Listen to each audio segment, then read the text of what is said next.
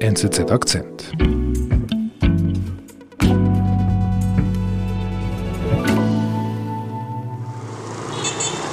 Nach dreieinhalbjähriger Abstinenz habe ich es im Mai endlich mal wieder nach Manila geschafft. Ich bin mit dem Flugzeug dort angekommen und nichts hat mir an diesen Lockdown während der Pandemie erinnert.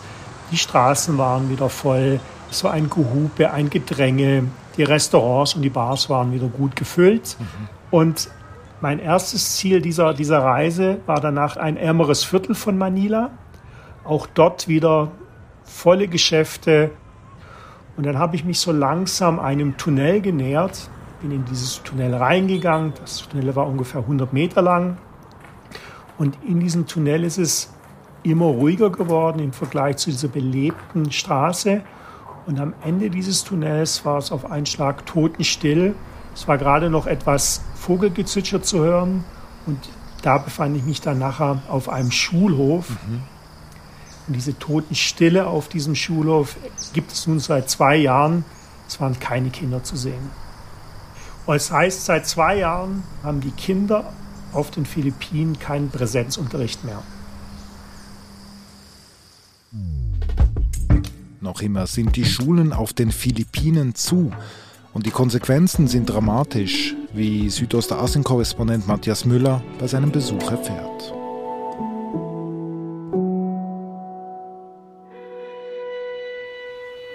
My countrymen, good evening. COVID 19 is spreading all throughout the country, including the Philippines. Am 15. März 2020 wurde der Präsenzunterricht verboten. Initiiert wurde diese Maßnahme von dem bald scheidenden und für seinen autoritären Führungsstil bekannten und auch gefürchteten Präsidenten Rodrigo Duterte. Number one, ito the suspension of classes in all levels in Metro Manila. Laut dem Kinderhilfswerk UNICEF haben nur noch Panama und Bangladesch gleich harsch reagiert wie die Philippinen. Und die Folgen die langfristigen Folgen für das südostasiatische Land werden verheerend sein. Das heißt also, das, das ist nicht nur jetzt, sondern das wird das Land treffen, richtig hart treffen. Richtig hart treffen. Äh, das Land spürt natürlich jetzt schon die kurzfristigen Auswirkungen, aber diese Folgen dieser Schulschließung kann man dann nachher auch unter dem Begriff Long-Covid dann nachher subsumieren. Okay. Dann lass uns das mal genau anschauen. Was erfährst du vor Ort in dieser Schule? Yeah. Basically locking children away. How much of a negative impact has that been for children? Actually, it's very ich habe in dieser Schule äh, die Schuldirektorin Cecilia Regala getroffen. Mhm. Es ist eine kleine, etwas korpulente Frau, voller Energie, und die hat sich mit mir dann nachher über die Folgen dieses Lockdowns äh, unterhalten. It's really very hard to study without your teacher beside you. Sie war am Anfang noch etwas zurückhaltend, wurde aber mit Dauer des Gesprächs immer emotionaler und musste dann vorübergehend auch mit den Tränen kämpfen. I'm just uh, sad with, uh, with those learners who did not make it. Warum? Warum ist sie so getroffen? Ähm, die Schule mit ihr an der Spitze hat diverse Maßnahmen getroffen, um die Schüler bei der Stange zu halten, trotz des Verbots des Präsenzunterrichts. Aber es ist, ist ihr nicht gelungen. Zahlreiche Schüler sind abgesprungen und haben die Schule ohne Abschluss verlassen. Meaning some failed, some dropped from school. Gab es denn keinen Fernunterricht? Es gab Fernunterricht. Äh, ein Modell an dieser Schule war, dass Kinder täglich kamen, um Arbeitsblätter abzuholen. Und es gab dann auch noch äh, Online-Unterricht. Also es hat sich gewandt an jene Kinder, die einen stabilen Internetzugang haben. Aber da es sich in einem ärmeren Viertel Manilas um eine staatliche Schule handelt, ist der Anteil der Kinder an dieser Gruppe, die eben stabilen Internetzugang haben, relativ gering gewesen. Das heißt, je schlechter das Internet, desto mehr Schüler haben die Schule verlassen. Es ging ums nackte Überleben, weil dieses Viertel Pasig City stand still. But during the pandemic, uh, most of the parents don't have their jobs. Die, die Eltern hatten also keine Einkommensgrundlage mehr. Die Kinder mussten helfen, die mussten beim Einkommensverdienen helfen. Und andere Kinder waren dann halt gelangweilt und sind, äh, haben sich dann so äh, sukzessive vom Schulunterricht entfernt und sind dann durchs Raster gefallen. The children are left behind at home and nobody will supervise them. So they don't attend the classes. Mhm. Gibt es da Zahlen dazu? Die Schuldirektorin selbst war sehr zurückhaltend. Sie hat keine Zahlen genannt. Sie meinte nur, es wären einige bis viele gewesen. Es gibt aber erste Schätzung für, für das ganze Land. Auf den Philippinen gibt es ungefähr 28 Millionen schulpflichtige Kinder. Und da gibt es Schätzungen, dass ungefähr vier Millionen Kinder während der Pandemie, während der Schulschließung dann nachher die Bildungseinrichtung ohne Abschluss verlassen haben. Krass, vier Millionen.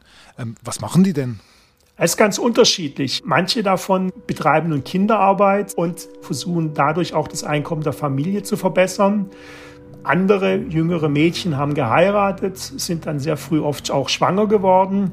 Und es gibt dann auch noch diese ganz, ganz schlimmen Fälle, ähm, dass entweder die Eltern oder familiäre Angehörige angefangen haben, die jungen Kinder im Internet zu verkaufen. Also das heißt mit, mit sehr anzüglichen Fotos, um damit dann nachher weltweit einen Kundenkreis zu finden.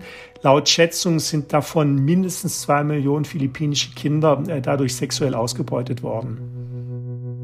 Also die Hälfte der Kinder, die die Schule verlassen hat, ist eigentlich sexuell missbraucht worden im Netz. Richtig. Es gab natürlich da auch noch Kinder, die die Schule nur nicht besucht haben, vielleicht noch kindergartenpflichtig sind. Aber so als, als, ähm, als Daumenregel könnte man sagen, dass weniger als die Hälfte dann nachher mit laut Schätzung ins, ins Netz abgewandert sind, um dort dann nachher sexuell ausgebeutet zu werden. Und dann, was machst du dann? Um auch mal die Auswirkungen dieser Schulschließung, weil diese Schulschließung galten für das ganze Land, auf dem, auf, im ländlichen Teil der Philippinen anzuschauen, habe ich mich dann nachher ähm, äh, in den ländlichen Teil des Landes begeben. Ich bin ungefähr drei Autostunden östlich von Manila, habe ich dort eine Region besucht, äh, sehr hügelig, tiefgrün, wunderbare Luft, äh, tropisches, äh, tropische Gewächse. Es war eine, ein Idyll.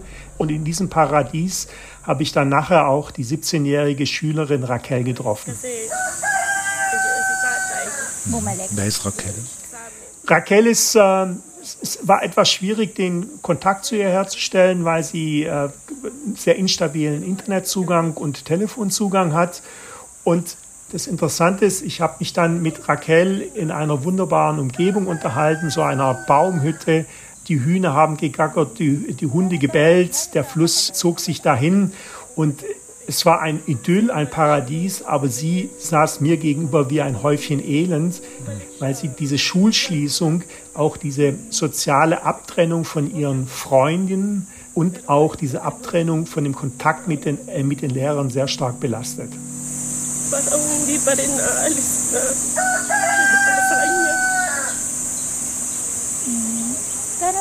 gaano siya katagal nawala? Also die war sozial und technologisch, weil sie ja so einen schlechten Internetzugang, die war richtig isoliert. Die war isoliert, zum einen, wie betont, äh, weil sie ihre Freunde nicht mehr regelmäßig täglich treffen konnte und mit ihnen dann plaudern und quatschen durfte. Und das zweite Problem ist, sie lebt mit ihrer Familie im Nirgendwo. Dieses Nirgendwo bedeutet, sie hat instabile Elektrizität. Äh, also hängt so ein bisschen ab, wie gerade die Wetterlage ist, ob man dann auch noch ein bisschen Strom hat. Und Internet hat sie Zugang überhaupt keinen. Das hat für sie bedeutet, sie musste täglich eine halbe Stunde zur Schule hin, eine halbe Stunde zurück, hat dort die Arbeitsblätter abgeholt und saß dann nachher allein zu Hause, weil äh, ihre sieben, die drei älteren Brüder sind schon alle weggezogen und die, die sechs äh, jüngeren Geschwister, die konnten ihr nicht helfen. Und die Eltern konnten ihr auch nicht helfen, weil die gerade mal die Primarschule abgeschlossen haben. Und dann saß sie da ohne Internetzugang und konnte damit auch diese, diese Fragen, die sie hatte, nie googeln. mit dem Ergebnis, dass sie nachher zu mir gesagt hat, ich habe jetzt zwei Jahre da diese, diese Arbeitsblätter ausgefüllt, aber ich hatte nicht den Eindruck, dass ich mich irgendwie fortentwickelt habe. minsan sila yung mga tinututukan ng teacher namin kasi medyo hindi pa sila nakakabasa. Tapos, hm. Wie bleibt dieses Bild, oder? Du bist an einem wunderschönen Ort und vor dir sitzt eine niedergeschlagene 17-jährige Schülerin, die seit zwei Jahren keinen Unterricht mehr hat. Ist Raquel für dich quasi das Gesicht dieses Problems, dieser Schulschließung? Es ist ein Paradebeispiel, diese junge Frau, weil diese Schulschließung, davon war ja das ganze Land betroffen. Und in diesem Land gibt es einen hohen Anteil an ärmeren Familien, also an Familien, die eben keinen Zugang zum Internet oder einen sehr instabilen Internetzugang haben. Das heißt, es trifft eine große Anzahl von jungen Leuten, die eben die vergangenen zwei Jahre mit geringen oder mit, sagen wir mal, sehr fragwürdigen Ausbildungsinhalten dann nachher äh, weitergekommen sind. Und für die werden die Konsequenzen richtig hart sein. Mhm. Was sagt denn die, die Bildungsforschung jetzt zu dieser Situation? Ähm, da sind sich Bildungsökonomen einig. Und zwar, man muss da unterscheiden zum einen zwischen den individuellen Kosten, weil es einen klaren Zusammenhang gibt zwischen Anzahl der Schuljahre und dem späteren Lebenseinkommen. Das heißt also, je weniger Schuljahre ich habe, desto ein geringeres Lebenseinkommen werde ich erreichen. Es hat auch gesamtwirtschaftliche Bedeutung, weil die Leute weniger fähig sind, neue Technologien anzuwenden, weil sie nicht so gebildet sind. Und selbst in der philippinischen Politik wird heutzutage relativ offen zugegeben, dass es wohl 40 Jahre, also rund eine ganze Generation brauchen wird, um die Kosten der Schulschließung während der Pandemie zu beseitigen. Mit anderen Worten, die jetzige Generation, die während der Pandemie eben keinen regelmäßigen Schulbesuch hatte, müssen erst langsam aus, aus dem Erwerbslesen ausscheiden um Rentner zu werden, sodass dann irgendwann die Kosten dann nachher wieder auslaufen für die Philippinen. Ist schon krass, wenn man sich das vor Augen führt. Also man geht zwei Jahre nicht zur Schule und das hat aber Auswirkungen auf die nächsten 40 Jahre. Was heißt denn das für die Philippinen? Was kommt auf die Philippinen zu? Es gibt verschiedene Auswirkungen. Das eine ist natürlich, dass diese Schere zwischen Armen und Reichen verfestigt wird. Das heißt also, es wird weiterhin eine hohe Zahl an, an armen äh, Menschen geben. Ein anderer Bereich ist, das Land wird wahrscheinlich nicht mehr so schnell wachsen, wie es ohne diese Schulschließung möglich gewesen wäre. Weniger Wachstum heißt, die Steuereinnahmen sind nicht so hoch und schließlich auch werden wahrscheinlich die Sozialausgaben äh, steigen, weil eben manche Leute äh, durch diesen Bildungsausfall wiederum durchs Raster fallen und damit dann auf, auf soziale Hilfe angewiesen sein werden. Und sag mal, Matthias, ist denn das überhaupt kein Thema in, äh, auf den Philippinen? Ich meine, du hast erzählt, Duterte hat das vor zwei Jahren am Anfang des Lockdowns beschlossen. Aber eben, das ist jetzt zwei Jahre her. Ähm, wie geht es denn jetzt weiter mit den Schulen? Ich kann da nochmal auch auf meine Raquel zu sprechen kommen, die 17-jährige Schülerin, die klar zu mir gesagt hat, am Anfang haben sie ja diesen Lockdown und diese Schulschließung noch verstanden, weil sie gesagt hat, man habe nicht gewusst, was die Auswirkungen auf die Kinder durch diesen Virus sein könnten. Aber inzwischen hat sie halt überhaupt kein Verständnis mehr dafür. Und das hört man auch zunehmend in der philippinischen Gesellschaft. Das Thema Bildung wird wirklich zum, zum, zum Thema, weil man weiß, da gibt es riesigen, immensen Nachholbedarf. Rodrigo Duterte wird am 30. Juni aus dem Amt ausscheiden. Das heißt also, eine Lockerung wird in den nächsten Wochen eher nicht zu erwarten sein. Dann muss man schauen, was sein Nachfolger Ferdinand Marcos Junior und die voraussichtliche Bildungsminister Sarah Duterte, also die Tochter des jetzigen Präsidenten, machen wird. Geht es so weiter mit einer langsamen Öffnung der Schule? Oder kommt dann nachher wirklich der Wille, dass man die Kinder wieder zurück in den Präsenzunterricht führt? Also für Raquel in diesem paradiesischen Dorf und für Cecilia in diesem Stadtteil, in diesem armen Stadtteil von Manila, da steht alles auf dünnem Eis jetzt. Richtig. Äh, und man hat bei beiden eindrücklich gemerkt, sie wünschen sich nichts mehr als der Rückkehr zur Normalität, dass die Kinder wieder in der Schule toben, dass die Kinder wieder Lehrinhalte bekommen, dass sie wieder mit ihren Freunden spielen können. Das hat man bei der Cecilia und bei Raquel gemerkt. Sie wollen zurück zur Normalität.